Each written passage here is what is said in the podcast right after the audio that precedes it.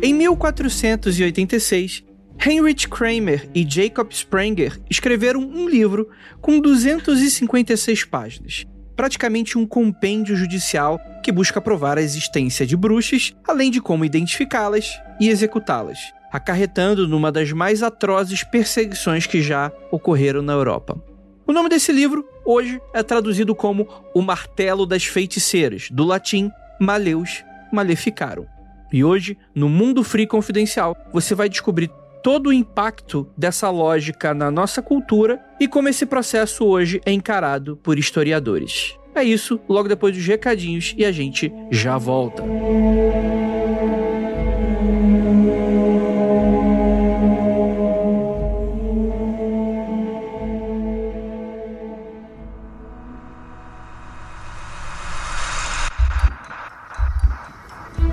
de errado com seu áudio. Adentramos agora através dos seus sentidos. Estamos preparando você para o que vai acontecer nos próximos minutos. Além do que conhece por tempo e espaço, o contato com algo além. Não conte para ninguém e nunca olhe para trás, pois este é Mundo Freak Confidencial.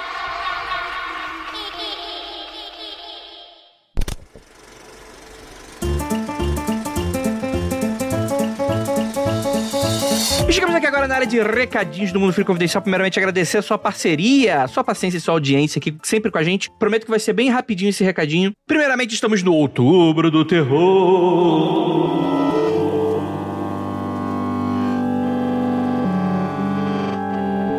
está saindo aconteceu comigo toda semana. Chame seus amiguinhos porque, cara, tá sendo muito maneiro.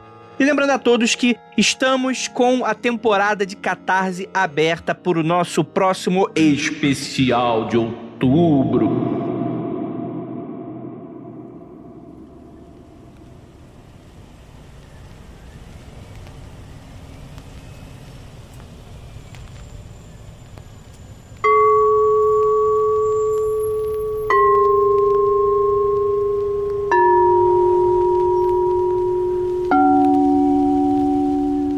Próxima parada: Inferno.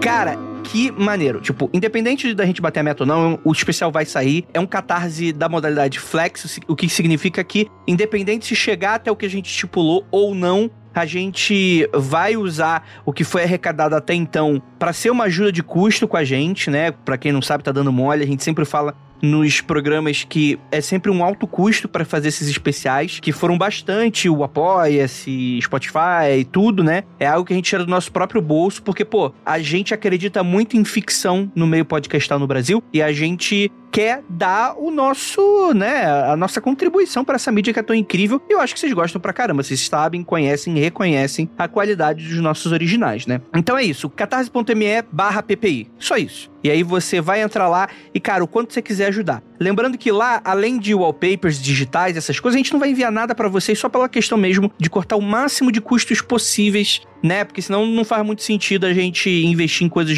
físicas, materiais, para enviar para vocês, né? Mas a gente tá dando muitas coisas legais digitais e também workshops exclusivos aí para vocês. Tem workshop de produção de podcast com a Era Croft, tem workshop de mesa de RPG com o Rafa Jacaúna, tem workshop de publi com o Nando Ticon, tem workshop de ficção em podcast em três atos, que vocês vão saber um pouquinho dos segredos que a gente faz para construir todos esses especiais. Então, assim, dá uma olhada lá que tá muito bacana, beleza? Em breve, em breve aí trailer para vocês, tá? Anúncio de quarentena! Anúncio de quarentena!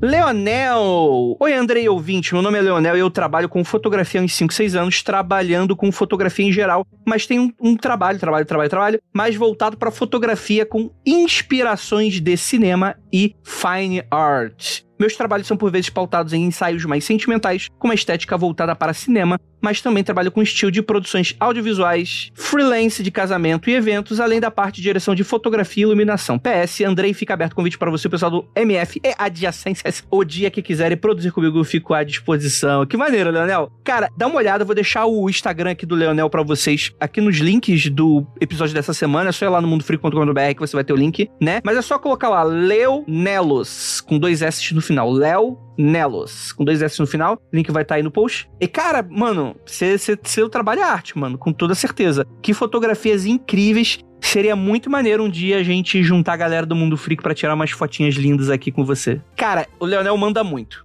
Então é isso, gente. Bora para esse episódio que ficou macabrólico em mais uma semana do horror. E é isso, bora lá.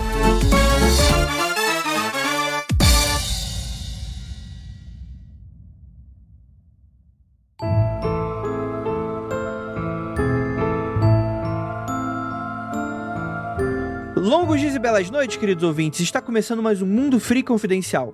Eu sou Andrei Fernandes e hoje vamos descobrir, afinal, como que a gente revela que a tua vizinha é bruxa. A gente vai dar todas as dicas para você não fazer, que é muito feio. A gente vai falar de coisas muito erradas e que deram muito errado também. E para me ajudar, temos aqui ela, nossa queridíssima Tupá. Oi, gente. E aí? Você sabe identificar uma bruxa? É, tem uns amigos que dizem que eu sou. Eu Nego. Olha aí, ó. Mas se você é uma bruxa, temos aqui a neta das bruxas que não queimaram Gabi Laroca. É, às vezes eu fico pensando que podiam ter queimado e eu já não estava aqui, né? Daí a existência seria menos dolorosa. não, mentira. Eu gosto muito das minhas, da minha vozinha, da minha bisavó. Não, não queria que elas, que elas sofressem isso, não. Assim, eu fico pensando, você dizer, tipo, caca, minha minha avó, se eu falar pra minha avó que ela é a bruxa que não queimou, a bichinha ia ficar brava comigo. Não ia curtir, não. minha avó também não ia gostar nem um pouco. Por isso que é bom, porque ela não escuta podcasts, então a gente pode tirar aquele sarrinho. é, eu não sei se, é, eu não sei se espíritos existem, talvez a minha avó escute, mas até aí não é minha responsabilidade. E para me ajudar, temos aqui ela, nossa queridíssima Ira Croft. Bem, depende de quem pergunta por bruxa, né? Porque se alguém hoje em dia estiver seguindo um maleus para poder estar tá identificando bruxas por aí. Eu que não quero ser essa pessoa também. Ah, meninas, eu estou muito feliz com essa pauta, porque esse, esse tema aqui já é algo esperado, especial há muito tempo e com uma mesa de peso que a gente está aqui hoje, hein? Espero que você ouvinte também curta, porque eu estou super animada para queimar vocês, viu? Não bruxas. e temos aqui também uma convidada incrível, mestra da ciência da religião. Natasha, por favor, se apresente para o nosso ouvinte. Oi, gente, tudo bem? Então, sou a Natasha. Eu vou ser queimada hoje, não, tô brincando. Mas uh, sou eu, né? É isso aí, sou mestre em ciências das religiões, pesquiso agora uh, religiosidades contemporâneas e tô aí Tamo aí, tá aí livre, né? Bom indício que é bruxa. Que, né, tipo, tá aí livre, né? A galera não gosta. Os homens não gostam. Gente, vamos lá. Maleus maleficaram o martelo das feiticeiras. É uma tradução correta? Já vou perguntar já com uma, uma questão polêmica, porque. Polêmica entre aspas, né? Tem muito mais coisa polêmica aqui. Mas eu sempre escutei anteriormente com o martelo das bruxas. Aí depois virou martelo das feiticeiras. Como é que seria a tradução correta do Maleus maleficaram? Ninguém sabe, então. Ninguém, ninguém conhece. Todo mundo tá olhando Não. assim, tipo. É. Você pode perguntar pros caras lá que falavam latim, assim, faz um tabuleiro de Ouija e pergunta, porque. Mas assim, ó, Maleus é martelo. Isso. Tá? Maleus é martelo. Então, essa, essa parte ela é bastante precisa, né? Principalmente porque o Maleus ele tem esse, esse objetivo de ser um, um guia para juízes, né? Então também tem essa ideia do martelo. Agora, Maleficarum, olha, o meu latim, ele, ele é não existente, mas eu chutaria que pode ser alguma coisa relacionada ao mal daí, não necessariamente a feitiçaria em si, sabe? Mas daí remetendo mais a alguma coisa diabólica. Hum. Uhum. Dentro do meu achismo, eu acho que Maleficarium tem mais a ver exatamente ao, ao que a Gabi trouxe, mas a ver ao, aos malefícios, né? Que podem ser causados. Então, acho que tem mais a ver a isso, assim. Mas se alguém tiver aí, quiser fazer um Google, quiser fazer uma ajuda para ter certeza. Com certeza não é martelo das feiticeiras, mas. O Maleficarum, até onde eu sei, de novo, meu latim também não tá lá essas coisas, né? Porque latim é uma parada que eu não estudo tem tempo. Mas ele tá relacionado, sim, com, com bruxas e, e feiticeiras e com mal, enfim. É, é porque cada lugar tem uma noção diferente do que seria uma bruxa ou uma feiticeira, né? Cada, cada língua tem uma definição diferente. Então é difícil a gente definir, assim, tipo, a gente tem que pensar o que que em 1400 e pouco, na região que ele foi escrito, o que que esse maleficaram. Então a gente tem que pensar a palavra em contexto. E eu nunca estudei a palavra tanto assim para saber dizer, mas eu diria que ela tem a ver, sim, com mal, mas ela tem. O que é o mal, né?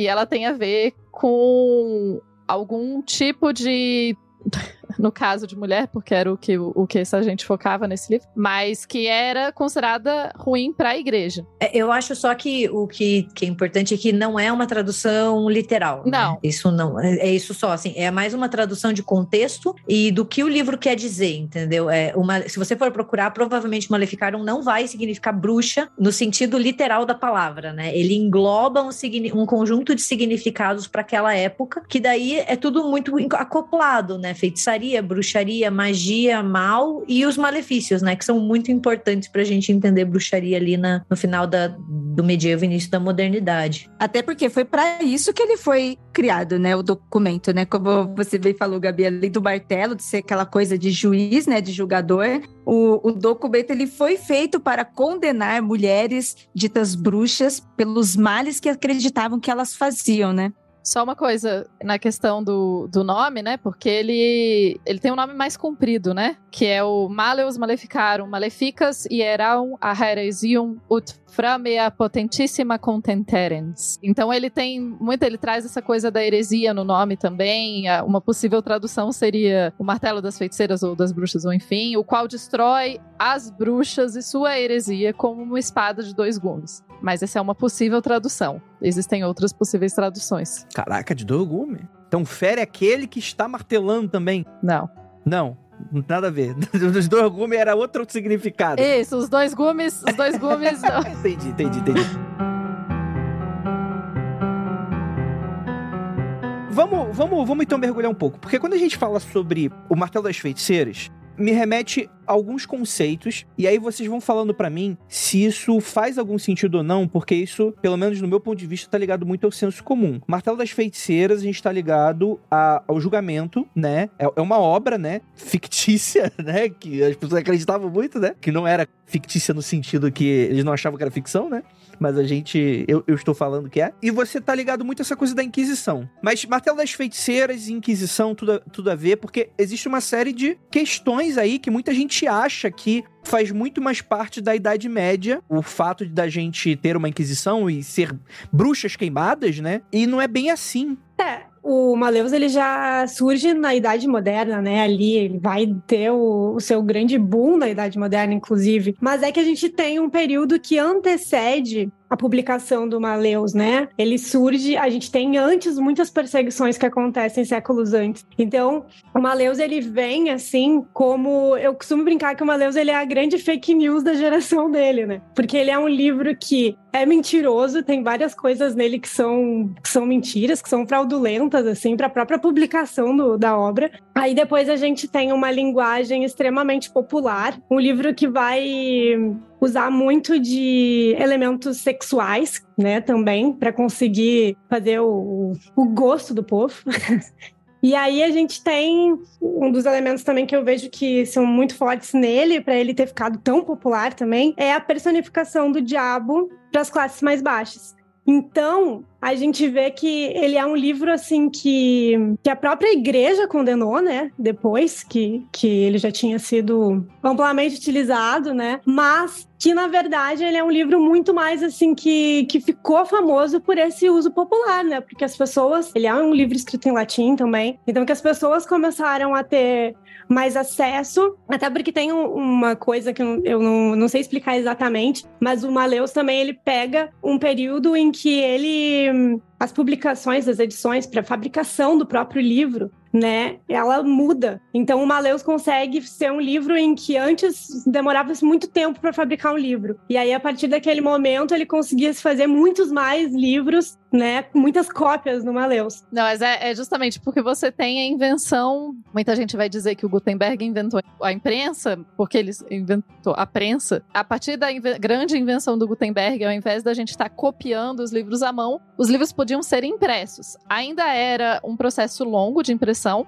porque a pessoa, eles tinham que alinhar, basicamente, você tinha, pegava uma, um negócio e colocava letrinha por letrinha, você tinha as letrinhas de madeira, você montava as letrinhas por letrinhas de um texto, então você tinha uma página montada, letrinha por letrinha, aí você colocava tinta nessas letrinhas, um papel em cima, prensava, por isso que é uma prensa, e daí saía a folha. Então você conseguia fazer várias folhas. O processo ainda é demorado pra caramba, porque você tem que colocar letrinha por letrinha num negócio. Mas é muito mais rápido do que copiar. E a partir do momento que você tem a parada pronta, você consegue imprimir muitos e muitos livros. Isso realmente vai baratear muito o custo dos livros nesse período. E o livro deixa de ser tanto. Assim, ele continua sendo um artigo de luxo, mas ele deixa de ser tão, tão raro e passa a ser uma coisa muito mais popular. Então, o Maleus acaba, de certa forma, dando sorte, entre aspas, de chegar bem nesse momento em que os livros, se ele fosse um livro anterior, ao, sei lá, 100 anos antes, se ele tivesse sido escrito 100 anos antes, ele não teria provavelmente tido o sucesso que ele teve. Mas 100 anos antes ele também não teria sido escrito, então, né, temos, temos essas duas questões. É, pois é, né? Uhum. Só fazer um, um, breve comentário que a gente às vezes também tem que relativizar um pouco o sucesso do Maleus, porque quando a gente fala de tradição de bruxaria, varia muito de lugar para lugar, né? Então a gente está falando de uma ação localizada onde ele tem ali e é uma das críticas contemporâneas, né? Já que o Maleus fala muito sobre mulheres, ele é muito objeto de, da crítica feminista, né? E da história das mulheres. E uma das, das críticas que acadêmicas trazem, assim, em relação ao Maleus, é que às vezes ele é dado muita centralidade nos estudos e que existem outros tratados tão importantes quanto. E que ele foi importante dentro de um espaço localizado e temporal.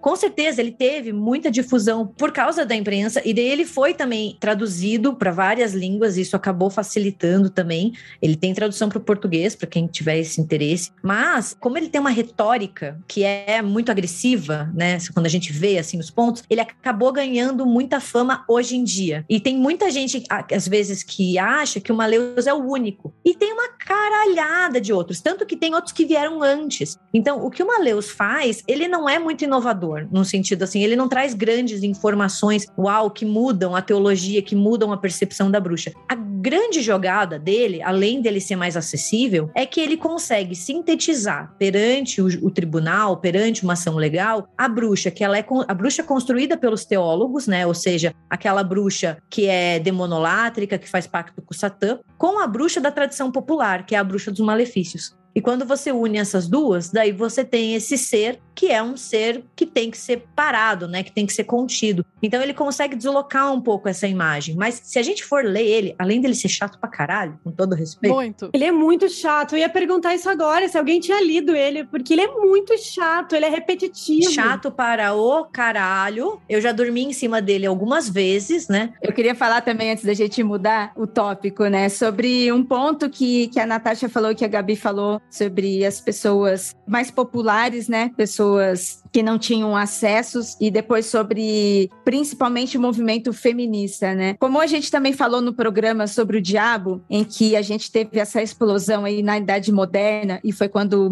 o Maleus ele foi distribuído, porque pô, foi bem numa época de expansão marítima colonialista, onde essa expansão é, tinha o seu propósito de colonizar as pessoas e era colonizar pessoas que estavam no campo, pessoas que não tinham tanto acesso direto, né? Começando pelas mulheres, né? Desde a origem da caça às bruxas já começou com as mulheres de campo e também das outras pessoas espalhadas no mundo, né? Como ele foi distribuído, a facilidade que ele foi distribuído também. Isso pesou muito para que ele se que ele ficasse mais famoso que os outros, que hoje a gente conhece melhor. Hoje a gente está tendo mais acesso. Para quem está ouvindo, a Natasha perguntou, né, sobre ter lido Maleus. Eu, eu conheci a Natasha fazendo o curso dela, ela fez o curso sobre o Maleus e, e eu tinha lido metade e eu não estava aguentando, gente. Além de ser chato, eu não estava entendendo mais porque ele fica repetitivo.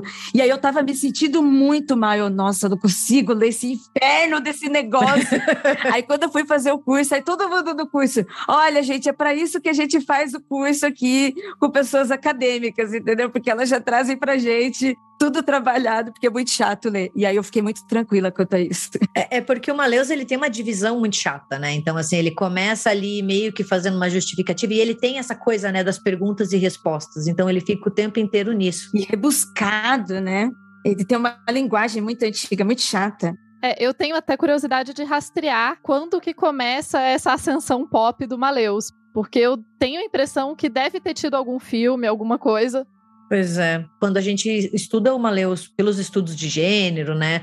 Pela teoria feminista, história das mulheres, meio que se traça assim. É que ele sempre chamou atenção, né? Ele, ele, ele vai sendo redescoberto ao longo do tempo. Exatamente. Tem uma época que ele fica meio esquecido, depois ele volta, mas tem um panfleto chamado Bruxas, Parteiras e Enfermeiras, que é um panfleto da Barbara Enrich e da Deirdre English, que é um panfleto ali dos anos 70, que ele usa muito o Maleus para usar e fazer uma análise sobre as bruxas parteiras. E ele acaba lançando a ideia de que a grande maioria das acusadas eram parteiras, e hoje a gente sabe que não, porque elas acabam misturando um pouco os ideais políticos da segunda onda feminista com a análise do Maleus. Isso é muito comum né, de ser utilizado e acabando até de deixar de lado, assim, a questão de ele ser um produto do final do medievo e do começo da Idade Moderna. Mas eu, eu vejo que esse talvez esse interesse recente nele vem dali, sabe? Porque daí ele começou a ser muito utilizado, principalmente pelos estudos de gênero, para tentar entender.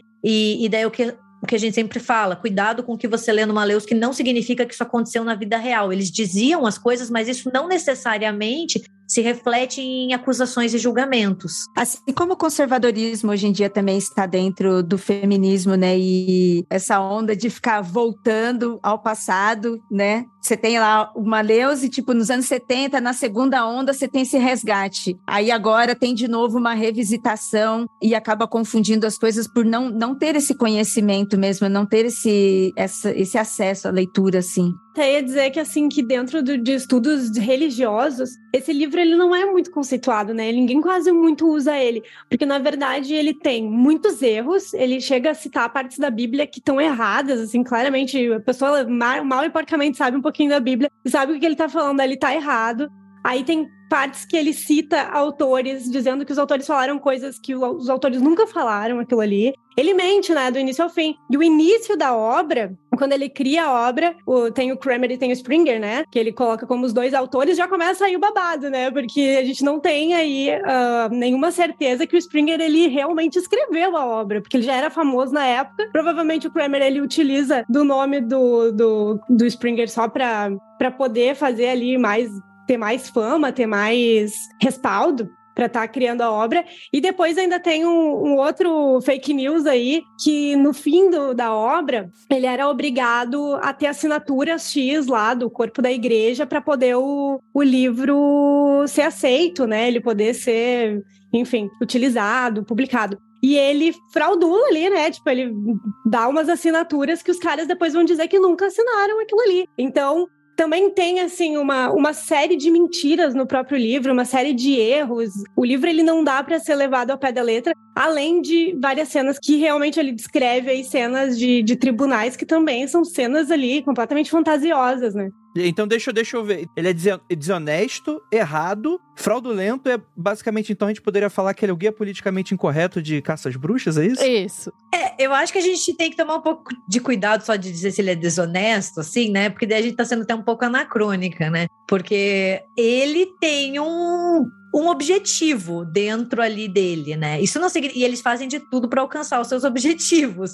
Tem uma questão do Maleus, é que ele foi muito editado também, tem isso, assim. Quando a gente analisa a história de edição dele, tem muitos capítulos que vão e voltam, vão para frente, vão para trás, e tem gente que trabalha só com isso, né? Então, por isso que talvez às vezes faltem algumas coisas, né? Não que o, que o Kramer fosse lá gente boníssima, né? Mas daí a gente tem que entender também um pouco da mentalidade da época, né? Eu acho que isso é muito importante, entender o contexto onde a gente está ali, é, e também até entender um pouco a pessoa que, que tá inserida, né? Porque ele foi um documento importante e que, que foi muito renomado de, dentro de um, de um espaço, né? E que hoje a gente usa bastante como fonte, apesar dele já não ter o mesmo crédito com a gente, obviamente, né? É, e eu acho que é interessante pensar que, assim, não existia no passado, assim como hoje também não existe, é, não existia, embora a igreja fosse organizada com uma, uma organização central e etc., ainda assim você tem correntes e ainda assim você tem formas diferentes das coisas serem feitas, né? Então o creme ele vai ter sucesso com um segmento, vão ter outros segmentos que não tá, inclusive ele vai, vai ser condenado porque, e isso é uma coisa muito importante pra gente pensar quando a gente fala de coisas da Inquisição.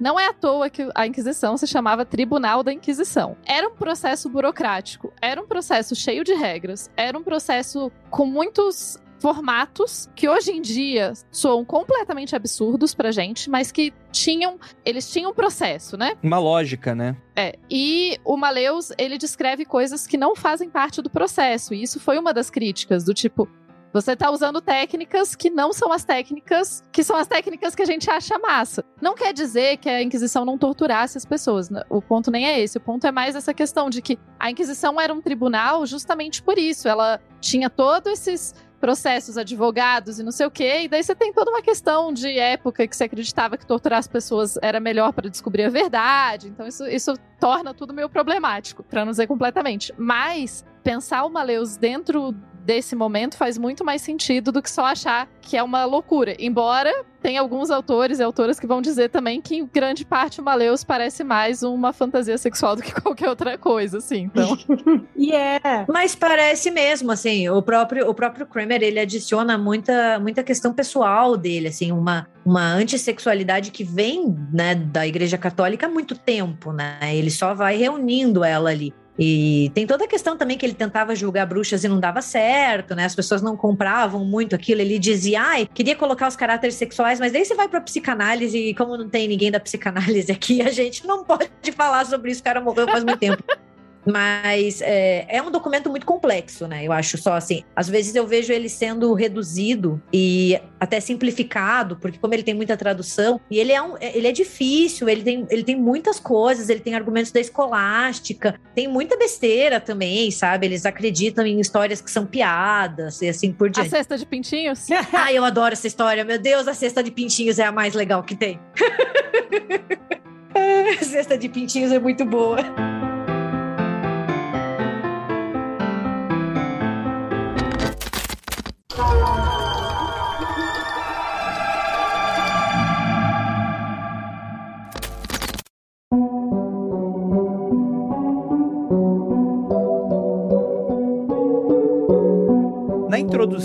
Gente tá falando aqui de 1486. A Idade Média começa quando exatamente? Assim, eu sei que isso é polêmico também. Ai, que bonito, o Andrei grava tanto tempo, que bonito. Né?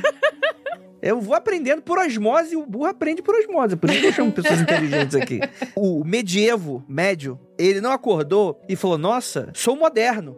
Vou colocar um óculos escuro e vou pedir um Uber, né? Olha eu aqui usando o filtro. Olha eu, da idade moderna, moderna. Olha aqui, olha aí. É isso aí, gente. Exato, mas é muito importante a gente dizer que quando a gente fala sobre Idade Média, né, a gente tem aquela coisa da cultura pop, né? A gente mistura cavalaria, armadura full plate, né? Dragões. Peste.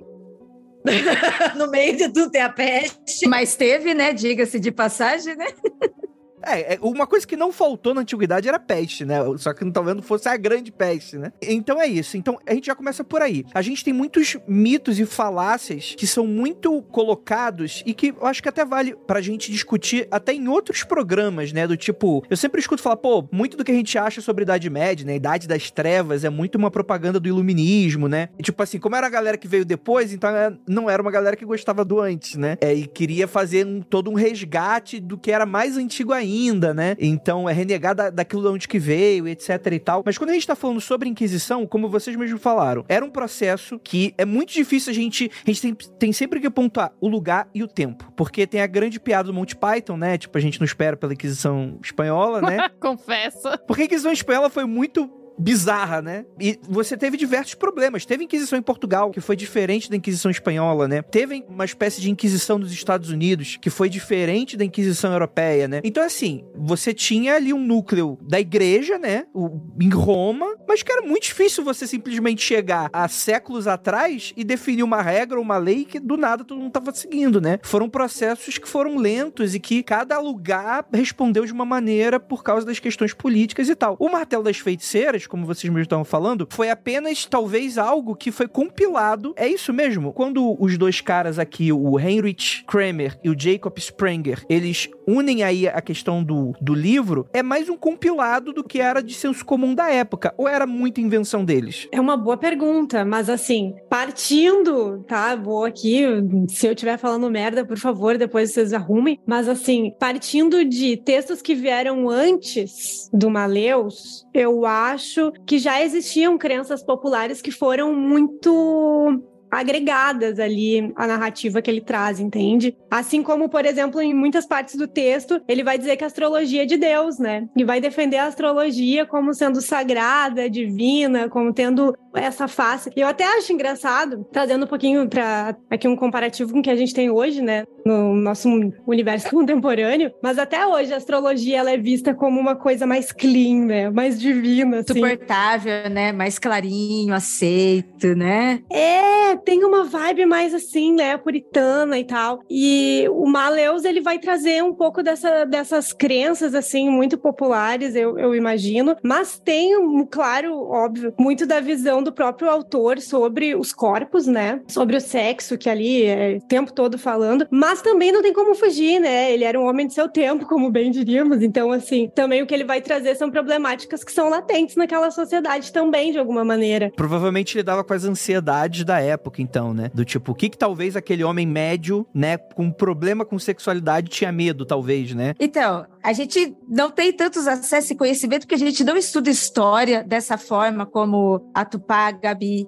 estudam aqui, né, trabalham com história. A gente não tem aula de história na escola mesmo. A gente tem muito básico, sabe? Tipo, quando tem uma estrofezinha. E esses assuntos mal são abordados. Porque Inquisição mesmo, história da Inquisição, eu só fui aprender em casa. Eu não tive na escola, não tive nada disso. Então faz com que a gente já não tem base sobre isso. Aí as lembranças do pouco que a gente estudou na escola acaba se confundindo com essa coisa de idade média e idade moderna. E fazendo comparativo com o que a gente tem hoje. Se tinham dois homens ali fazendo fofoca sobre mulheres, entendeu? Fofoca sobre os seus corpos, sobre o seu agir, sobre o que, elas comiam, deixavam de fazer e estavam incomodados, né? Não só eles, mas todos os homens daquelas épocas. E o que a gente tem hoje também. A gente não vive uma inquisição instaurada, mas eu tenho certeza que todas nós aqui que estamos gravando e qualquer mulher que está ouvindo este programa tem seus medos das mesmas coisas. Não estamos fazendo um livro sobre isso, mas isso existe existe, né?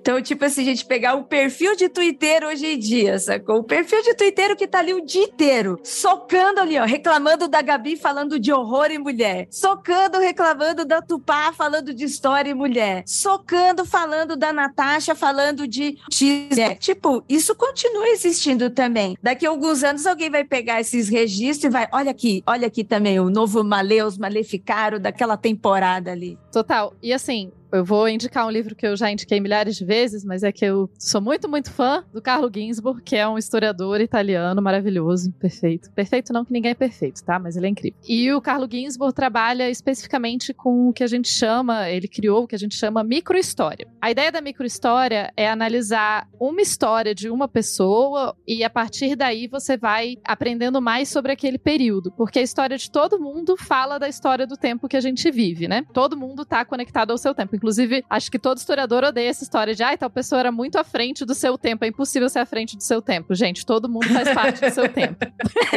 ai, Tupá. Mas é verdade, gente. Historiador, toda vez que você fala que alguém tá à frente do seu tempo, um historiador morre.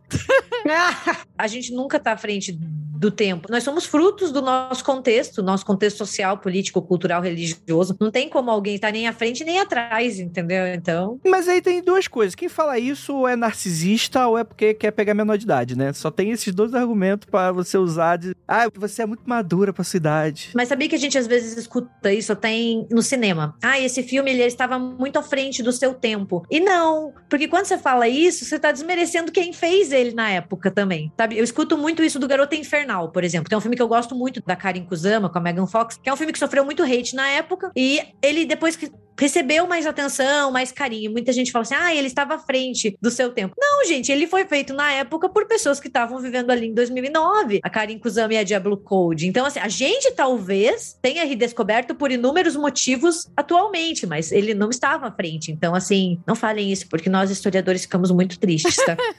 Eu vou fazer o um comentário antes da Tupá seguir, porque é para vocês duas vezes, né? Uma vez eu fui dar uma palestra lá na faculdade, na Universidade no Paraná, na Federal do Paraná. E a turma que eu fui dar essa palestra era de história e eu fui falar sobre mídia, né? Sobre mídia contemporânea, sobre internet. E aí eu falando assim: ai, nossa, gente, já faz tempo, meu Deus. Ah, nem deve ter tal coisa. Eu falando. Aí todos os professores de história, né? Todo mundo sério olhando para mim. Fazia tipo cinco anos só e todo mundo, tempo, cinco anos. Menina, a gente tá aqui falando de 100, 200 anos. É, dependendo com o historiador que você fala. Eu mesma, né? Como eu estudo antiguidade, toda vez que alguém fala, ah, tem pouco tempo, eu falo, é, pouco tempo assim, uns 500 anos. 500 anos acho pouquíssimo tempo. É pouquinho ontem, gente.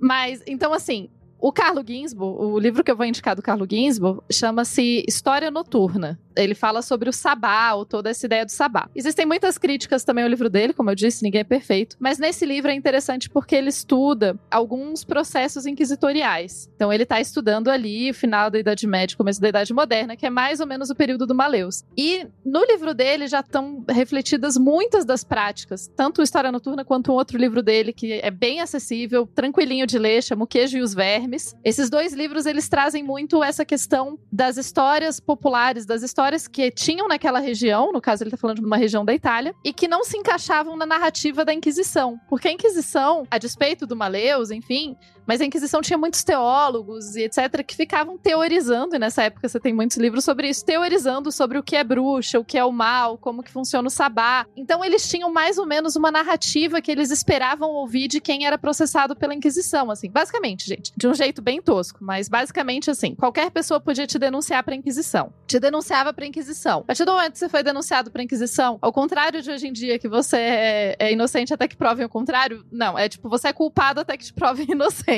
Mais ou menos isso. Parte do processo inquisitorial, então eles iam ouvir testemunhas, iam te ouvir e tal, mas em grande parte os inquisidores já tinham muito a ideia de que assim, todo mundo peca todos os seres humanos pecam. Então, se você chegar na Inquisição, quando eles falarem, você pecou por causa disso, você ficar, não, não pequei, não, eu sou perfeito, não, eu não peco aí que você tá endemoniado mesmo, porque o demônio te faz acreditar que você não pecou. Então você tem todo um processo e uma narrativa que os inquisidores já esperavam. Então quando a gente vê no Maleus também essas histórias muito absurdas e etc, mas os inquisidores esperavam, os inquisidores esperavam que as pessoas contassem esse tipo de história. Sei lá, se você fez um pacto com o diabo, em geral, se esperava que, se você é uma mulher, esperava-se que tivesse alguma coisa de sexo no meio. Era meio esperado, assim, que essa fosse a forma. É claro, porque é para isso que nós estamos aqui, não é mesmo? Para que, que a gente pensa e faz outras coisas, né? Total. E assim, isso se encaixa muito com uma ideia que era muito forte na Idade Média, em alguns lugares, é claro, que é a ideia de que a mulher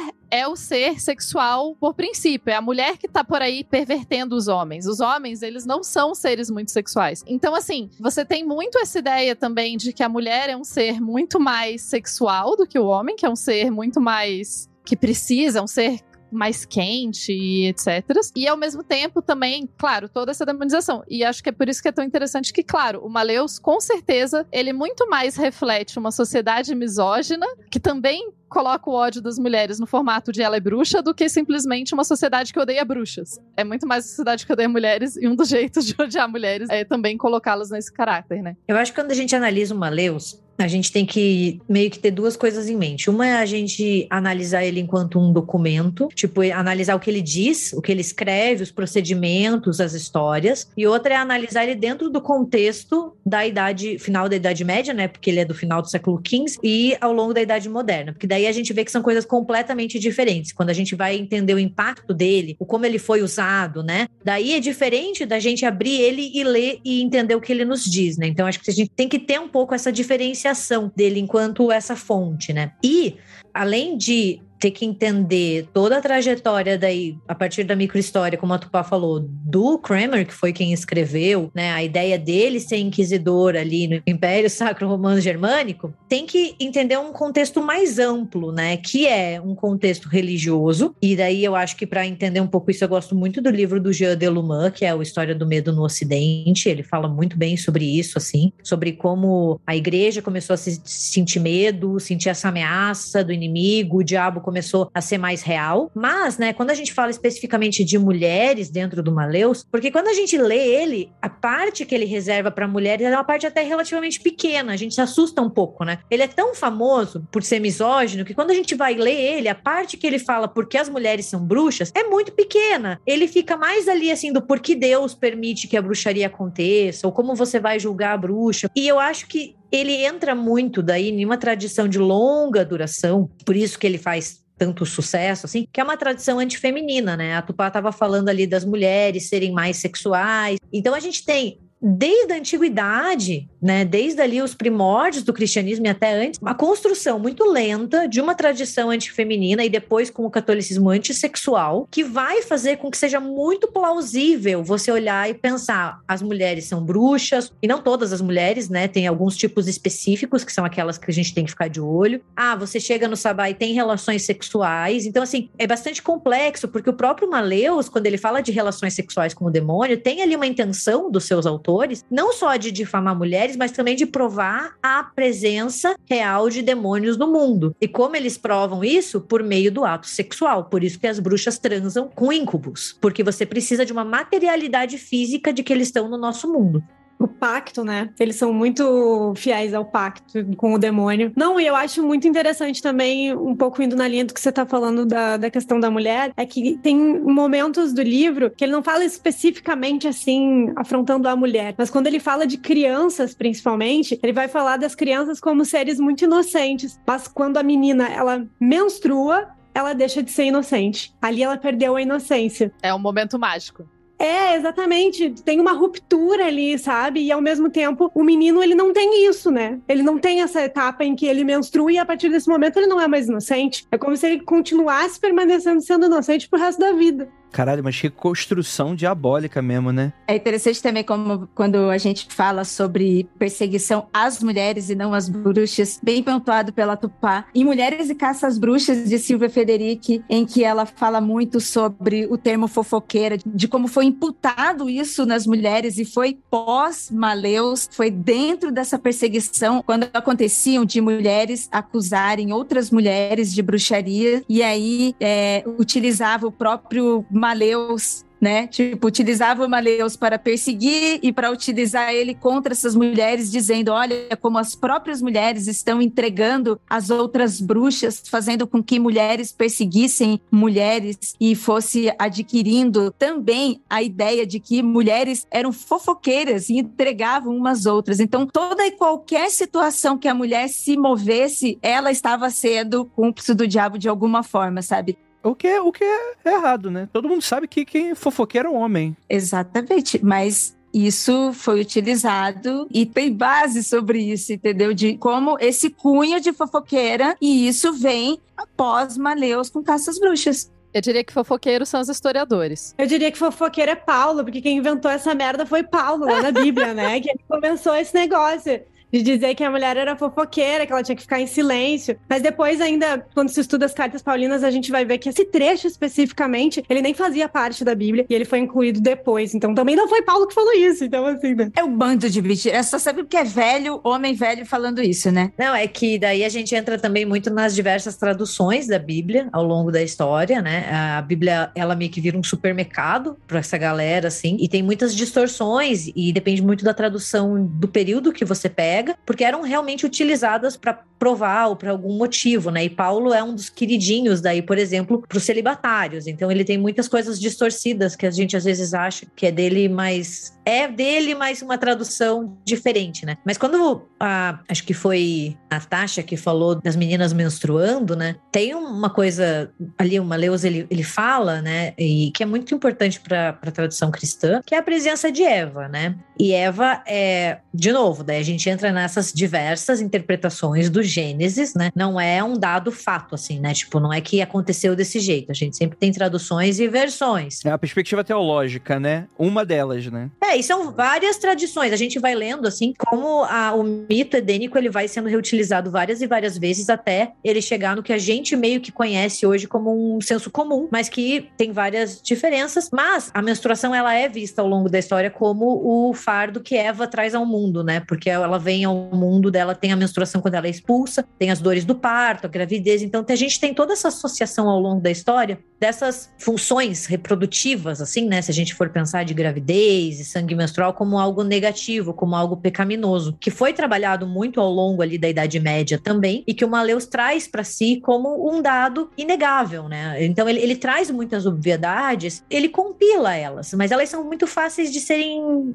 de serem acreditadas. Tanto que daí, quando a gente vai para o século XVI, tem muitos tratados que nem se dão ao trabalho de ficar perdendo tempo falando disso. Porque as mulheres são más e pronto, sabe? Já você sabe isso, né? É. O céu azul, a mulher má, mestrou é do capeta, é isso aí. Na minha tese, eu analisei o Maleus e eu analisei também a Demonomania das Feiticeiras, que é do Jean Baudin, que é um, um, um jurista francês e o Demonomania do século XVI, né? Então ele tem essa diferença entre o Maleus e ele é tão chato quanto também, assim, não, não caio muito no papo, é chato. Ele tá muito preocupado com a monarquia francesa, então, de novo, a gente entende muito com essas diferenças quando a gente pega os vários tratados, de como eles têm muita relação com a época e com o território onde eles foram escritos, né? Então eles têm essas ansiedades. E o, o demonomania quase não fala sobre mulheres serem bruxas. E daí a gente questiona por quê, né? O Geobodan não era misógino, né? Ele achava que as bruxas. Não, era só assim, sabe? Era um fato tão dado que não tem muito por que você perder tempo falando sobre isso, sabe? E vai do interesse, né? Porque quando você tem um interesse capitalista ali, aí todo mundo lembra disso, né?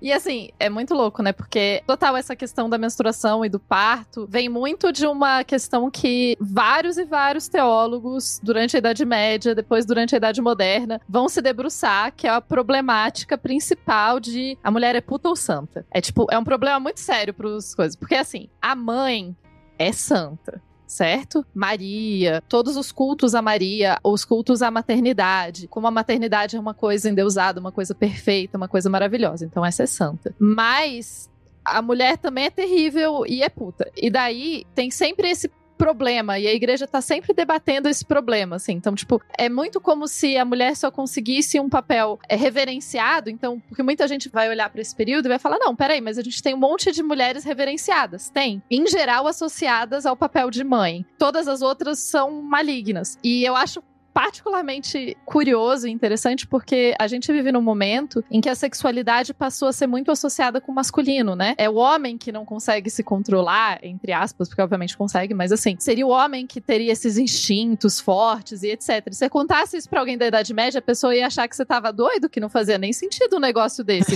É obviamente a mulher que é terrível. Todo mundo sabe.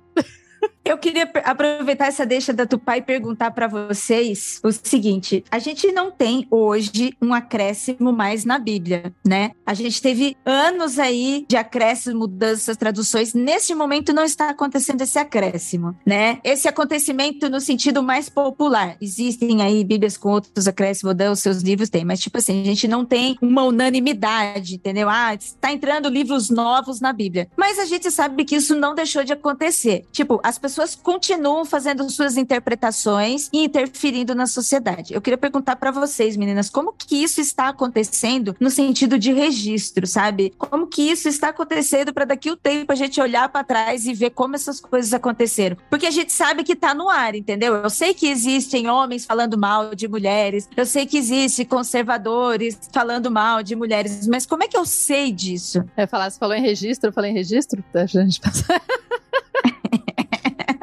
Beijo, pessoal de registro. Você tá falando enquanto fonte, assim? Não, não, o que vocês acham? Como que as coisas estão acontecendo, entendeu? Como que essas mudanças estão acontecendo? Porque antes que a gente teve esses acréscimos na Bíblia. Tá, aí que eu vou questionar. Questione, por favor, eu quero saber. É isso que eu quero saber. Então, aí que eu vou questionar. Porque eu cresci aprendendo que os padres na Idade Média mudaram a Bíblia. E daí eu trabalho com textos da antiguidade bíblicos. E daí os textos não são muito diferentes dos textos atuais, o texto em si. Então eu questiono bastante essa narrativa de que houve um acréscimo especificamente. O que é importante, né? Eu, eu, não sou historiadora de religiões, eu não estudo antiguidade, eu tenho um pé na Idade Moderna e um pé na contemporaneidade. Gosto muito mais de estudar história contemporânea, gente. Então, assim, tipo, sabe? Eu fui para a Idade Moderna porque eu fui obrigada durante o doutorado, tá? Sofri Sofri muito, tá? Porque tem, tinha muita coisa, mas enfim. E eu acho que o interessante só é porque a gente pensa na Bíblia, né? E a gente pensa meio que como um dado, como se ela fosse assim, homogênea e ela só caiu do céu, assim. A gente às vezes pensa que ela caiu e não que ela foi escrita por seres humanos e que ela tem traduções, né? Que não são necessariamente adições, mas são traduções. E quando você traduz algo, ele é diferente do original. Mas, Gabi, tem muita gente sim que acredita nesse formato de ter vindo do céu, entendeu? É, não é assim de conhecimento comum. Eu tô falando da gente enquanto pesquisadores também, né? Assim, tipo, porque daí a gente entende que elas traduções elas vão variando, né? Porque as traduções são obras novas, né? Assim, se eu pego um livro em inglês e eu traduzo para o português, ele vira uma nova obra em português, né? Tipo, você vai ter que alterar alguma coisa. Só que deu que a gente fala, e daí talvez a Tupá possa até falar melhor, é que, por exemplo, tem alguns pensadores que vão se reapropriando de determinados passagens para defender os seus ideais. E daí, assim, tipo um copia e cola, um recorte ali. Então, assim, é uma intenção também, né? Assim, a gente também não pode achar que tudo que a gente lê, também não pode esquecer que são interpretações, né? Mobilizadas de acordo com a época, de acordo com ideais, né? Assim, a Natasha vai saber falar de contemporaneidade muito melhor que eu, que contemporânea não é meu rolê normalmente. Mas, assim, quando a gente pensa na Bíblia, você tem a formação do que a gente chama de Bíblia hoje, né? Do cânone, é um processo bem longo, complicado complicado, complexo, que vem lá do judaísmo, depois a gente tem as adições do cristianismo. E lá no começo já era uma parada complicada, que cada tradução tava ficando mais bagunçada que a outra, cada igreja meio que tinha uma tradução nova. E é por isso que o que a gente vai chamar depois de igreja católica, porque naquela época era só igreja, não tinha uma separação, vai comissionar o que a gente chama de Vulgata, que é uma versão, é uma tradução oficial em latim. Então, a partir daquele momento que a Vulgata é comissionada, né, e é feita, e as histórias da criação da Vulgata são ótimas, que é tipo, ah, eu traduzi em três dias. Aham, uhum, traduziu em três dias. Mas, enfim. Daí tem muito debate sobre traduções, etc. Texto A, texto B, da Vulgata, isso coisa que, que o pessoal que eu trabalho gosta. Mas aí, a questão toda é, a partir daquele momento, durante a Idade Média, você tem uma tradução tradução oficial, que é em latim. Parte do motivo da Bíblia só ser usada em latim na Idade Média é justamente para não ter essa questão de traduções. Só que isso não significa que as pessoas não tivessem interpretações diferentes. Tinham milhares de interpretações. Ainda que o texto fosse na mesma língua, ainda assim tinham milhares de interpretações possíveis. Mas o texto da Bíblia em si não era mudado. Agora sim, isso durante a Idade Média, então até 1400 e tanto, para o que a gente chama de Ocidente. Porque antes disso, você tem o cisma do Oriente, que vai criar a Igreja Ortodoxa Oriental, que vai usar outros textos. Então aqui eu estou focando só no que a gente chama de Ocidente, que viria a ser depois conhecido como Igreja Católica Apostólica Romana. E é romana porque existe a Igreja Católica Apostólica de outras regiões. Por isso a gente tem o romana no nome. Aí a gente chega na reforma com o Lutero. E o Lutero ele traz duas coisas principais. Uma delas é traduzir o texto para a língua local, para que cada pessoa pudesse ler o texto por si só. E a outra coisa é questionar os livros que estão lá. Então, o Lutero, para o Antigo Testamento, o que, que o Lutero vai fazer? Já existiam estudiosos que tentavam entender se esses textos eram originais ou não, como que eles funcionavam. E daí o Lutero vai falar: olha aqui, para o Antigo Testamento, a gente só pode considerar os textos que têm original em hebraico ou aramaico. Se um texto, aparentemente, o original é em grego e depois foi traduzido para o latim, não dá para a gente usar ele. E é assim que o livro de Tobias sai da Bíblia protestante. E por isso ele faz parte da Bíblia Católica, ele continuou fazendo parte. Só que a gente achou o livro de Tobias nos manuscritos do Mar Morto, toma essa, Lutero. Gostei de saber, viu, Tupá? Gostei, porque eu também tinha aprendido isso. Eu aprendi, tanto é que eu aprendi que, ó, existe a Bíblia Católica, que existe outros livros e existe a Bíblia distribuída para as pessoas. E eu ficava, gente, nossa, que diferença é essa? Eu também aprendi assim. Como não era uma área do meu interesse, então eu não fui estudar, né? É por isso que eu estou aqui perguntando para vocês. Amiga, eu vou te contar que eu só fui começar a estudar isso quando eu caí de paraquedas no doutorado, que eu queria estudar cinema, né? E daí uma professora de história das religiões, onde estava fazendo doutorado, falou assim: Gabriela, você vai ter que estudar mais a Bíblia, entendeu? Porque você não tá manjando nada. Eu levei uma, um tapa na cara no primeiro ano do doutorado, eu chamei meu namorado, barra marido, que trabalhou com história das religiões, e falei assim: e aí, vamos me ajudar? e foi assim que aos 28 anos, mais ou menos, eu resolvi criar vergonha na cara e estudar isso direito enquanto historiadora. Aí porque... ele começou. Gabi, então, lembra quando você pela primeira vez? Então, você não era mais inocente. Mas é real mesmo, é real, porque é difícil estudar bruxaria sem a gente estudar a parte do cristianismo em si, de toda essa construção. Por mais que a gente não queira, porque eu também tento não fazer isso. Tipo, eu não quero estudar essa parte, mas, tipo, fica esbarrando. Vem aqui perguntar. Eu gosto de interpretar a Bíblia como um grande grimório, sinceramente, aí, né? Desculpa lá.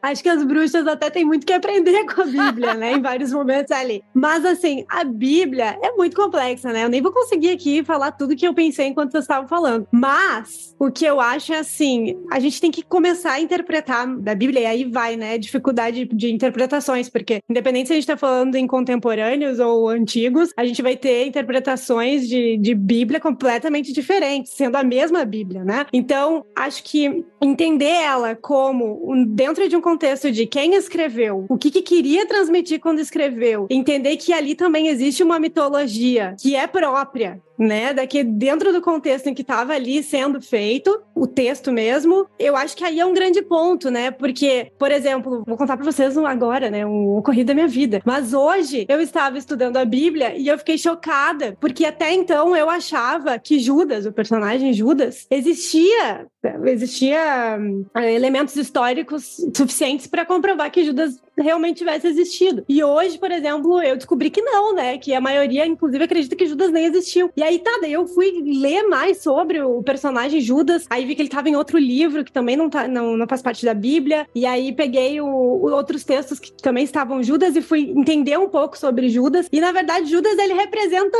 coisas que, assim, eu nem imaginaria, entendeu? Então, acho que tem muitos elementos que vêm da própria língua também, que nos impedem a compreensão com mais plenitude, sabe, sobre a Bíblia. A Gabi, quando ela fala de traduções, assim, a gente perde muito com tradução na realidade, né? Porque a Bíblia, ela é muito simbólica e nada ali, principalmente no Antigo Testamento, nenhuma palavra ela é por acaso. As palavras são, elas servem como componentes que vão se encaixando para que você consiga entender o que que aquela mitologia tá querendo te dizer. E aí que eu, eu acho que a gente na escola a gente nunca teve isso, é óbvio. E depois quando a gente vai ficando mais velho, é um, é um tempo muito longo de estudo para tu conseguir entender tudo que que a Bíblia representa e é. Então, eu vou deixar uma indicação muito rápida para quem quiser, tem o um livro de novo, é um livro acessível, tem em português, chama A Bíblia Cristã, a Bíblia Judaica e a Bíblia Cristã, de um autor chamado Júlio Tréboli Barreira, que conta basicamente toda essa formação do cânone. Então, se alguém se interessar em saber mais dessa questão, esse livro é ótimo, ele é realmente acessível e ele explica muito bem esses processos todos dessa formação. E é por isso que eu falo, assim, que quando o pessoal fala muito, né, tipo, ah, que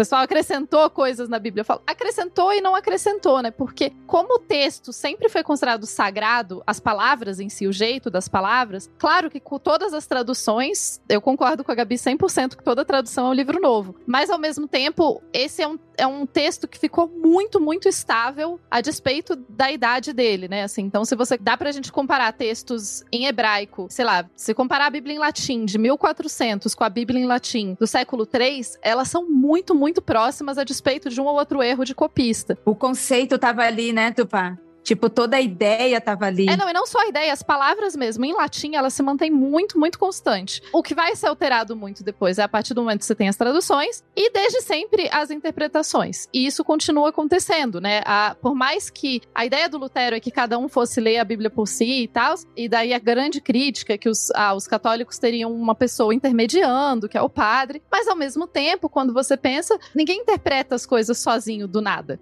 Todo mundo interpreta com a bagagem que tem e com a pessoa, com o pastor, enfim. É até perigoso, né? Às vezes, né?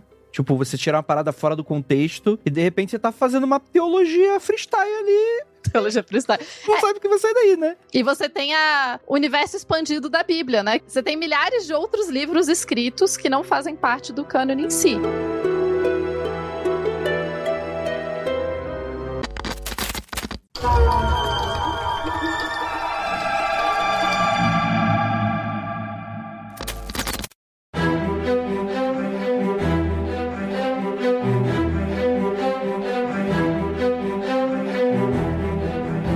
Deixa eu fazer só uma pequena adição, porque a Natasha ela fala muito bem isso. Lá no Magicando, é uma parada que ela é muito doida, porque a perseguição que a, que a igreja faz não é só com relação a mulheres, né? É com relação a pessoas de outras religiões, como por exemplo a Inquisição Portuguesa expulsou diversos judeus pra cá pro Brasil, né? Eles vieram como novos cristãos. Tipo assim, ou você morre ou você vai pro Brasil como um novo cristão. O que você prefere? Ciganos, né? Enfim, diversos é, grupos étnicos e, e culturais e religiosos, né? E é muito interessante porque essa perseguição com relação à magia, né? Por incrível que pareça, o senso comum não sabe disso, mas a maioria dos magos mais clássicos, eles se baseiam muito em estudos bíblicos. E muitos deles eram cristãos. E que só em algum momento passaram a não concordar mais com a igreja e passaram a ter um, uma própria interpretação freestyle com relação àqueles, àqueles termos. Mas muitos deles eram extremamente cristãos. O John Dee, por exemplo, ele era um cara que ele foi perseguido, ele era o astrólogo da rainha. Cara, ele efetivamente criou uma linguagem e uma tradição mágica só de falar com o anjo. E isso é muito doido, que tipo assim, o cara ficou, qual era o processo dele? Era ficar rezando o dia inteiro, eu não presto, eu tô aos seus pés, senhores, se humilhando, até o maluco entrar num processo provavelmente de gnose em jejum, que ele via tudo ali, via anjo, via demônio, via parada toda, né? Mas tudo isso baseado na questão bíblica, né? Então quando você fala, Natasha, do tipo, de que a Bíblia é um grimório, ela de fato é o grimório, né? Quando o Crowley faz a telema, os telemitas talvez não gostem né, disso, mas... Ah, não, eles têm que aceitar, desculpa lá, Telemita. É, então, quando o Crowley faz a telema, ele faz o cristianismo dele, que ele era um cara que ele sabia a Bíblia de cós salteado. O pai dele era de uma seita cristã específica, agora que eu não vou lembrar o nome, mas ele sabia muito sobre a Bíblia e ele se incomodava justamente por causa das questões, tipo aquela coisa de rejeitar o pai, rejeitar a família, né? Então vou fazer o meu, né, do meu jeito, né? Mas quando você, você se aprofunda, é altamente cristão. Muitas passagens, tem passagens do livro da lei que são idênticas ao sentido da Bíblia, né? E lembrando que Bíblia é um conjunto de textos sagrados, né? Cada um deles foram escritos em um contexto diferente, por pessoas diferentes, né? E inclusive também expandindo o que a própria Natasha falou, os próprios judeus, quando para para analisar a gematria, por exemplo, que é, é essa questão do estudo de você ter todos aqueles cálculos, você pegar, tipo assim, um trecho bíblico e você separar cada palavra e cada letra e você ter um sentido oculto, não apenas na literalidade do que o texto está falando, mas também num sentido que as pessoas hoje estudam, né? Provavelmente dentro dos rolês judeus, e que hoje a gente não tem muitas vezes esse sentido. Então, tipo, concordo muito com o que a Natasha está falando. Isso é muito importante ressaltar. E como magia é muito a igreja não concordando ou aceitando, talvez, com seus próprios fantasmas, com ela mesma, de certa maneira, com seus próprios aspectos, né? E tradições. Muito interessante esse debate. Não, e olha só, né? No, no Maleus, ele, ele fala fala ali em alguns momentos, ai, pega água benta, faz isso na tua casa, pega uma, uma vela e joga nos cantos. Eu não tenho certeza se é isso, mas ele pede para usar cera de vela também, usar nos cantos. Ele ensina uma com alho, se não tô errada. Incenso, que é queimar dentro de casa. Nossa, isso é muita bruxaria. Não, e olha, só para complementar esse dado aí do Brasil, dos degradados do Brasil, né? Saindo de Portugal e chegando no Brasil, eu vejo muito essa coisa do Brasil como, como um berço da bruxaria, sabe? Porque eu até peguei um dado aqui, ó. Existiam crimes de visões em Portugal, que são crimes de, de pessoas que viam coisas, viam espíritos e tinham contatos, né? Ou entravam em transe, assim, e ficavam ali tendo um contato visual, que eles diziam. E aí, 93% das pessoas que foram condenadas a, a, esse crime de visões eram mulheres. E a maioria dessas mulheres foram mandadas para onde? Para o Brasil. Então eu fico pensando assim, né? Tanta gente que tinha ligação com a bruxaria foi mandada para o Brasil, pronto, né? Colocou todo mundo no no meio. Jogaram. Aí chega aqui, né, os indígenas com seus encantados e também com as suas bruxarias. Não, explica muito, porque o Brasil é muito mágico, né? Na igreja católica, eu não sei como que é, mas assim, em outras igrejas evangélicas e algumas espíritas também, é dito abertamente que as bruxas a serem combatidas hoje são as mulheres macumbeiras e a lorixá, sabe? São perseguidas diretamente, assim. Não, não é nem segredo, sabe? Em cidades pequenas, cidades mais periféricas, periféricas no sentido de longe mesmo, onde se tem práticas, né, mais próximos da na natureza, mais próximos do meio ambiente, são pessoas perseguidas abertamente ainda. Tem uma coisa eu queria comentar aqui também. Eu acompanho, né, os vídeos da Natasha e a Natasha, além de pesquisadora, ela é uma pessoa believer, né, gente? Então os vídeos da Natasha tem dia que ela tá ali descendo a boca em cristão, pro cristão estudar magia. Aí no dia seguinte tem vídeo da Natasha descendo a boca nos magistas falando para estudar Bíblia também. Ou seja, tu acaba de me dizer que eu dei os pau em todo mundo, né? Basicamente isso. e tá certo. Vocês verem, né? Eu tava vendo o debate da Globo, né? Super contemporâneo, agora vamos trazer esse tema. Mas aí estava lá, né? O nosso personagem principal, que foi o padre. Que, como é que é o padre Kelvin, que era Kelmon, que é, sei lá, o. o candidato padre. candidato padre, no fim, né? Enfim. Mas fiquei pensando assim, né? Sobre o quanto a narrativa dele e a narrativa do, do, do Maleus e essa narrativa Inquisição eram próximas, no fim das contas, né? A gente tá aqui falando aqui, 2022, falando sobre uma obra que parece, tá, é num contexto completamente diferente, óbvio que a gente entende todos esses elementos, mas isso que tá no livro não é tão distante assim do que Não, muito um pouco. fundamentalista hoje sustenta, sabe? Isso é muito assustador, gente. Quando eu falei da astrologia, foi porque eu pensei isso, porque o próprio livro ele fala de astrologia com esse ar clean, né? Eu digo espiritualidade clean. E é, hoje em dia a gente tem a astrologia como espiritualidade clean, né? Ela não é demonizada, mas ao mesmo tempo Uhum. os elementos que ele traz no livro, com esse aspecto de, de demonização, a gente vê hoje ainda assim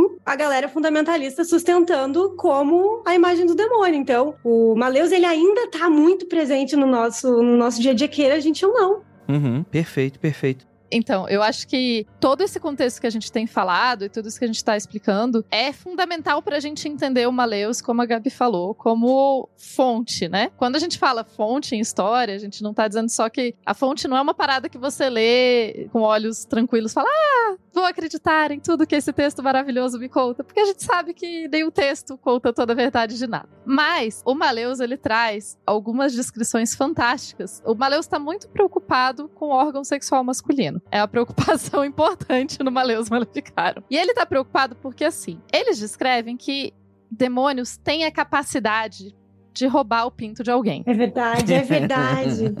É uma capacidade dos demônios. Mas quando os demônios estão agindo por meio de uma bruxa, aí a bruxa não tem esse mesmo poder. O que ela faz é colocar um feitiço em cima e daí esconde. Então, o dono do órgão, no caso, ele fica invisível e quando você encosta, não tem nada. Tipo, você vira o boneco Ken. Mas ele tá lá. Mas ele tá lá. É isso que eles batem bastante o- eles batem bastante o martelo. Tipo, você não perde, você acha que você perdeu. É uma ilusão, porque elas não podem mexer no mundo físico. Então é uma coisa muito importante. Hum, E eles descrevem pelo menos dois casos de pessoas que aconteceu isso. Tem o caso de um cara numa cidade chamada Ratsbone, que o, o moço jovem teve uma intriga com uma mulher, provavelmente estava com ela e queria abandoná-la. Isso é outra coisa, viu, gente? Que a gente tem a ideia de que nesse período todo mundo casava certinho e tal. As, as relações na prática eram menos, menos organizadas do que isso. E daí ele queria deixar a moça, e daí quando ele fez isso, uma bruxa, né? Quando ele tava tentando abandonar a moça, uma bruxa encostou nele entre as coxas dele e falou: Agora você tem o que você deseja. E a partir daí, mesmo olhando ou encostando, o pinto dele tinha sumido. Ele virou o Ken da Barbie. Então, essa é uma das primeiras histórias. Mas aí o pessoal do Maleus tá explicando que não sumiu de verdade. Só parece que sumiu porque ele tá encantado. E daí agora precisa, né, salvar esse moço. Podia ser um lance psicológico da pessoa, né? Ele só não conseguiu explicar ali a psicologia que tava envolvida.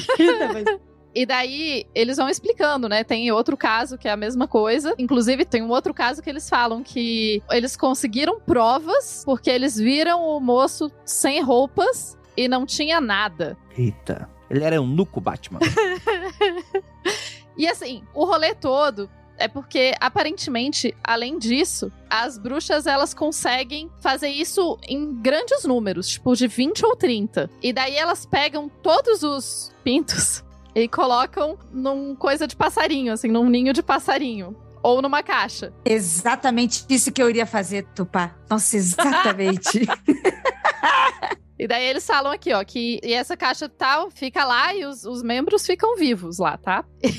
Como se fossem passarinhos. É, é uma. É um, um não são caralhinhos voadores, são, é um ninho de caralhinhos. Talvez depois eles virem caralhinhos voadores, né? E aparentemente, esse ninho de caralhinhos já foi visto por muitas pessoas, é uma questão comum, todo mundo sabe, mas eles esclarecem que isso tudo é uma ilusão do diabo. Que nada disso elas não conseguem pegar efetivamente, né? Mas elas, quando elas tentam, elas fazem o ninho de passarinho aí. É o ninho de pintos. Caralho, é muito bom. Para mim, uma das coisas assim mais absurdas e bem básicas, né, é o fato que hoje a gente tem esse homem viril, né, que os brothers, né, mas a gente tinha homens que não pareciam tanto viris assim, e quem estimulava a sexualidade dos homens eram as mulheres, né, estavam lá no campo, lavando roupa, batendo roupa no rio, e só por elas estarem lá existindo, isso imputava um desejo sexual do homem, sabe? E aí, às vezes, o cara tava lá longe no campo, aí ele enxergava uma mulher de longe, nossa, tive um desejo sexual, aquela mulher que está lá longe, não sabe da minha existência, não me viu, está ocupada com a sua vida, ela que impulsionou esse desejo sexual em mim. Isso pra mim é um negócio assim. Eu estou falando, eu estou achando ridículo eu estar falando isso, velho.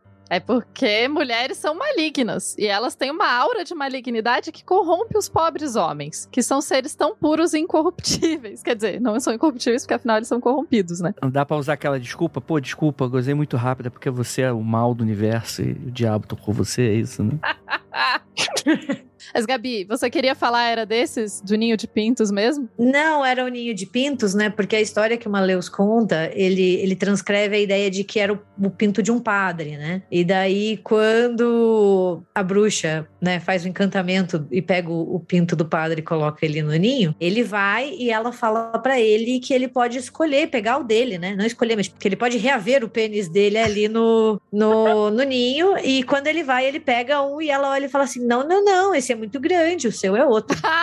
E o Maleus transcreve essa história. Por isso que a gente não pode acreditar nele, porque hoje em dia os estudiosos do Maleus levantam que é uma piada anticlerical, que era contada e que eles escutaram e eles uhum. trouxeram como se fosse um relato verdadeiro. Então, tipo, é isso que a Tupá tava falando, né? Entender o Maleus enquanto esse texto escrito é uma coisa, entender ele como fonte é outra. Porque o que ele diz não reflete nas perseguições, né? A gente tem até um, um período de tempo entre a publicação do Maleus e o que a gente chama de bundas das perseguições perseguições, né? Tipo, quando a gente tem mais perseguições, porque a temporalidade é muito louca, assim, tem, depende muito de território. E também uma, uma outra coisa, né, que já que eu, eu gosto muito de falar desse assunto, que é sobre o estereótipo da parteira curandeira, de novo, né? Porque o, o Maleus, ele vai ficar batendo no martelo de que as bruxas eram majoritariamente parteiras ou curandeiras. E isso não é sustentado, por exemplo, por evidências existentes. Então, a gente não pode tomar o Maleus como um reflexo do que aconteceu, né? Do que foi a caça às bruxas. Ele é ali mais um documento, porque, gente, eles falam essas coisas assim, é ninho de pinto, entendeu? Porque muita gente assume que era real, né? Que, tipo assim, que as parteiras eram de fato vistas como bruxas, e não é bem assim, então, né? É, porque daí, assim, a bruxa parteira, ela tem muito uma dívida com uma noção romântica do século XIX de vida mais simples, e é uma coisa que tem mais raízes na contemporaneidade, daí com aquele panfleto, né? Porque daí anos 70, né, a gente tem os temas de direitos reprodutivos, liberdade sexual, que vão se tornar muito importantes para movimento feminista, né? Então, daí isso é meio que acionado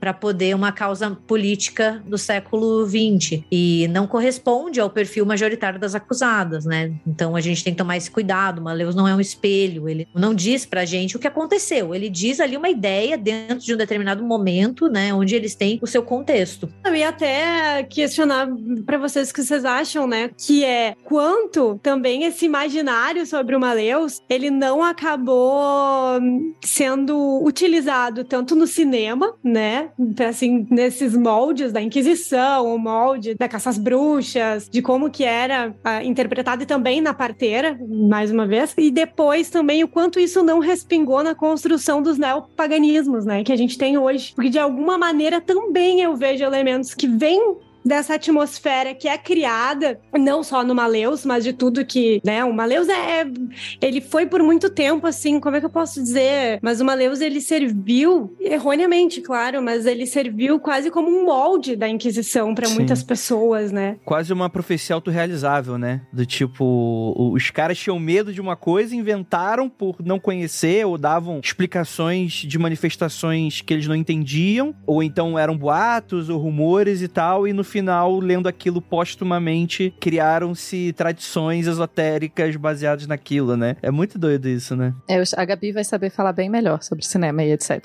Mas eu ia só acrescentar uma coisa quanto aos pintos voadores e aos pintos que desaparecem. é porque é, né, a historiadora acha fascinante como essas questões aparecem na sociedade e tal. E você tem sim. Então, quando essas histórias, tanto a história, né, de ser uma piada, como você tem várias culturas que vão ter histórias não só sobre necessariamente órgãos sexuais masculinos desaparecendo, mas muito relacionados normalmente à impotência. Mas não dá pra gente jogar tudo no saco da impotência, porque também, né, histórias desse tipo tem mais nuances assim. O fato é que se sabe de pelo menos um caso em agosto de 1590 que duas mulheres foram condenadas por terem realizado muitos atos de assassinato com magia. Elas mataram vacas com magia. Elas trouxeram o demônio pra terra. Mataram vários homens e mulheres com magia. E roubaram pintos de alguns homens. E colocaram pintos extras em outros homens. então. Nossa. É. Talvez seja o sonho de muitos homens ter dois, três pintos extras, né? Essa é uma fantasia sexual masculina real mesmo, hein?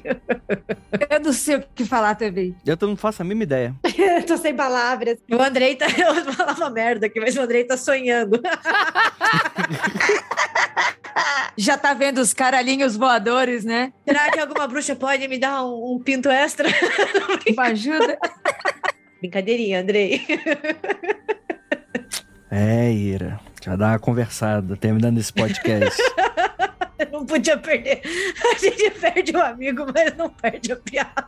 O mais engraçado é que, tipo assim, eu não sei vocês, mas eu não conheço uma mulher que queira um pinto a mais. Na verdade, estão querendo a menos das suas vidas, entendeu?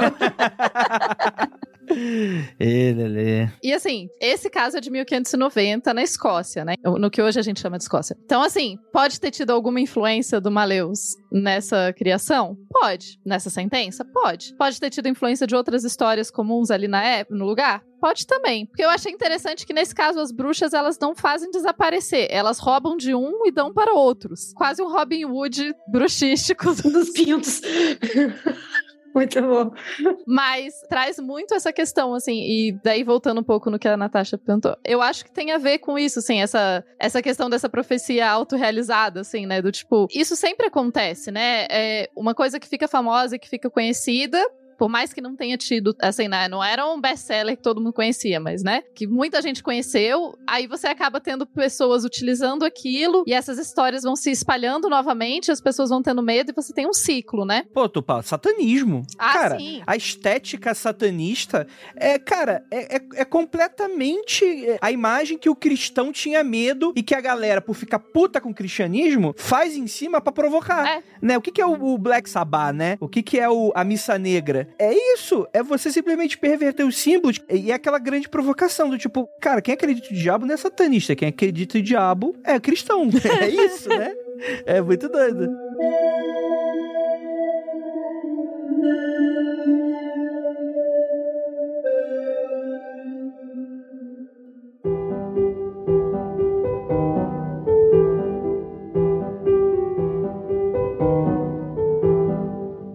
Que a Natasha falou sobre o impacto no cinema é justamente, não querendo ser, ser besta, mas é justamente o que eu estudei na minha tese de doutorado, né? Eu trabalhei como a gente tem uma tradição do mal feminino que é construída desde a antiguidade, que tem a sua representação mais visível, né? Talvez mais duradoura na bruxa, mas que chega até nós na contemporaneidade por meio de produtos midiáticos, né? Não só o cinema. Eu trabalho com cinema de horror, porque daí ele é o local perfeito para a gente ter antagonista maligna, diabólica, né? E o cinema de horror ele, ele reforça muito isso. E o Maleus é muito difícil, assim, a gente dar uma causa e efeito, né? Assim, do qual foi o impacto, o que, que o Maleus causou, né? Porque a gente não sabe muito bem, às vezes, quais são as inspirações, mas como ele tem muitas edições, eu acho que ele é um favorito, assim, na, nas leituras e na utilização, assim, como fonte. Mas o estereótipo da bruxa demonolátrica, né, da bruxa maligna, da bruxa sexual, ele é muito utilizado pelo cinema até hoje. De novo, não é do mesmo jeito que ele foi na modernidade, senão a gente estaria sendo até anacrônico achar que é a mesma coisa, né? A gente tem mudanças, tanto na imagem quanto na linguagem. Eu gosto muito de um historiador que é o Peter Burke. Hum, adoro ele.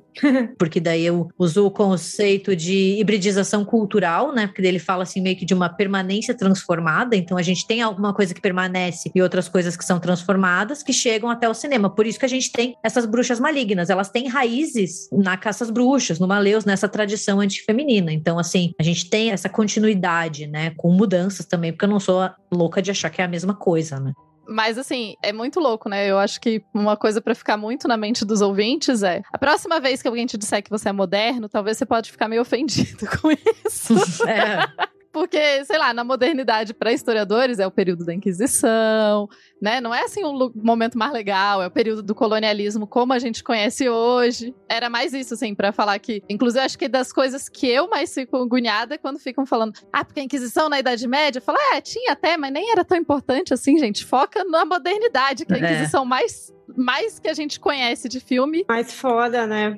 É. E também tem uma outra coisa, né, rapidinho, nem a Inquisição nem sempre julgou bruxas, às vezes eram os tribunais civis mesmo. A gente tem que tomar cuidado com isso de achar que bruxas só eram julgadas pela Inquisição. A Inquisição ela fornece o aparato ideológico e também o aparato judiciário para isso, mas em muitos locais, territórios, não foi assim. Daí a gente entra numa historiografia da bruxaria que é enlouquecedora, porque você nunca chega a um consenso. É o povo da história econômica, da história social, da história política, da história cultural, tentando entender. Então, assim, é, é daí varia muito do território, da localidade. Mas eu queria saber se o Andrei deixava eu fazer um jabazinho aqui. Por favor, por favor. Por favor, pode deixar. É, Murilo, é, corta a partir daqui. Idiota. Não, eu só queria fazer um, jabá para quem se interessa em cinema, né? Porque, porra, gente, trabalhei quatro anos e meio da minha vida nessa merda dessa tese. Então eu vou fazer aqui uma, um jabazinho. A minha tese de doutorado chama Do Maleus Maleficaram ao Cinema de Horror, a tradição do mal feminino e da mulher bruxa em filmes da década de 60. Então eu também passo um pouquinho melhor, né, dessa análise sobre mal e mal feminino, falo sobre o Maleus. Então, para quem se interessar. Quatro anos e meio de muito sofrimento, se quiserem dar aquele, aquele biscoito. Gente, podia ter falado isso antes, né? Eu já tinha lido antes a tese dela, já tava, vinha preparada hoje para o podcast. Não, aí agora essa bomba, agora, no fim. Mas essa é a Gabi. Nossa, e as teses da Gabi são uma delícia de ler, viu? Recomendo, hein? E, gente, ensinar um negócio para vocês também. Quando vocês forem pegar textos de acadêmicos, faz download no site que tá publicado e tal, porque são as métricas que ajudam os acadêmicos depois a conseguir emprego. Não só, obviamente, mas isso é uma das métricas. Então, sempre que vocês puderem fazer download de textos acadêmicos. Dá curtida, compartilhar, clica no isso. sininho, né? Tipo... Isso, basicamente isso. Eu não sabia, viu, Tupá? Muito bom saber, porque eu gosto de ler bastante trabalhos acadêmicos para você ouvinte que está ouvindo aí. Eu não sou acadêmica, mas trabalhos acadêmicos eles já vêm prontos pra gente ler. Isso é muito bom. Eu vou, vou, upar o, vou upar no Ler Livros, o da Gabi. E você, ouvinte, que está ouvindo isso e for utilizar o trabalho, principalmente aqui da Gabi, da Tupá e da Natasha, lembre-se de dar créditos, tá? Se você está utilizando aí para você criar seu conteúdo, para você falar para os seus amigos, indiquem Ai, as pessoas Deus, que sim. fizeram esse trabalho, porque é delas, delas.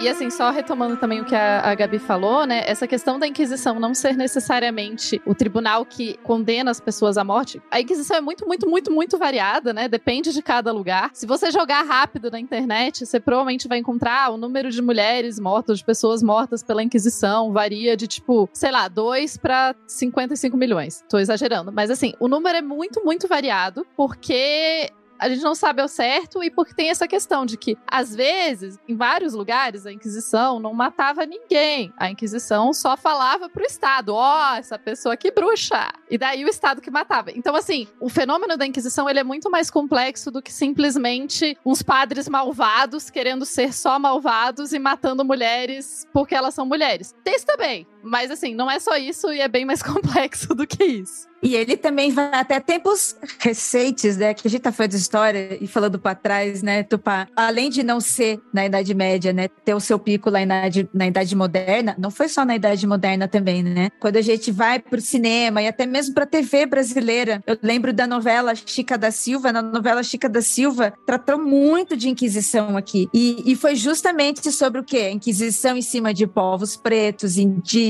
mulheres, pessoas pobres bem suco de Brasil mesmo, né, no imperialismo. Às vezes a gente fala de Inquisição e as pessoas até apagam que a gente teve Inquisição no Brasil, né? Porque não é uma coisa que se fala assim na escola. Acho que eu, eu nunca te, nunca ouvi falar na escola. Não tem, não tem, né? De Inquisição brasileira. E realmente a gente tem assim, tem dados, né? Tem até o Museu da Inquisição no em Minas Gerais. Já fica aqui o também. Não tô ganhando nada com isso, mas fica aqui também. É um museu que na verdade ele é mais dos judeus, né? Que construíram o museu, mas ele tem uns dados interessantes. Assim, eu nunca fui até lá, mas colegas que foram e pesquisaram lá acharam bem interessante até o, o que eles têm. E é isso, a gente teve uma Inquisição também. A Inquisição do Brasil dava para falar só dela, né? Com certeza. Porque também é, ela é cheia de, de pormenores, assim. Então vamos marcar um papo para um próximo episódio, a gente fala só sobre a Inquisição brasileira, então. Eu ia indicar, inclusive, um episódio do Salvo Melhor Juízo, que ainda deve estar online esse episódio, que é um episódio sobre Inquisição em Curitiba no período X. Eu não lembro qual é o período exatamente, mas é um, um, um episódio bem específico.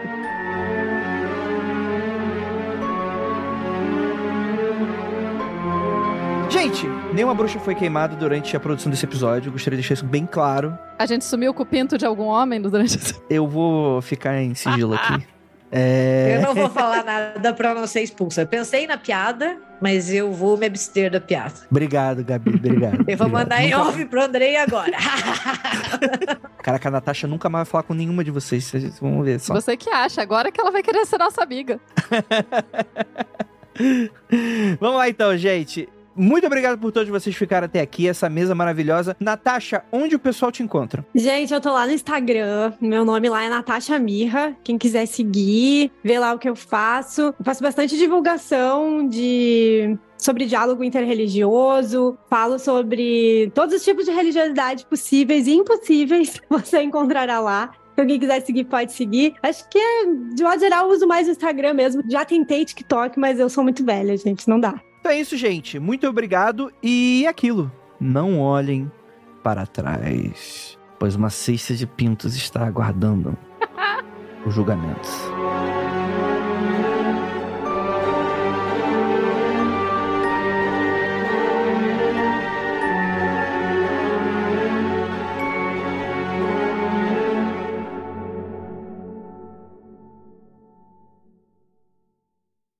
Mundo Freak www.cultura.com.br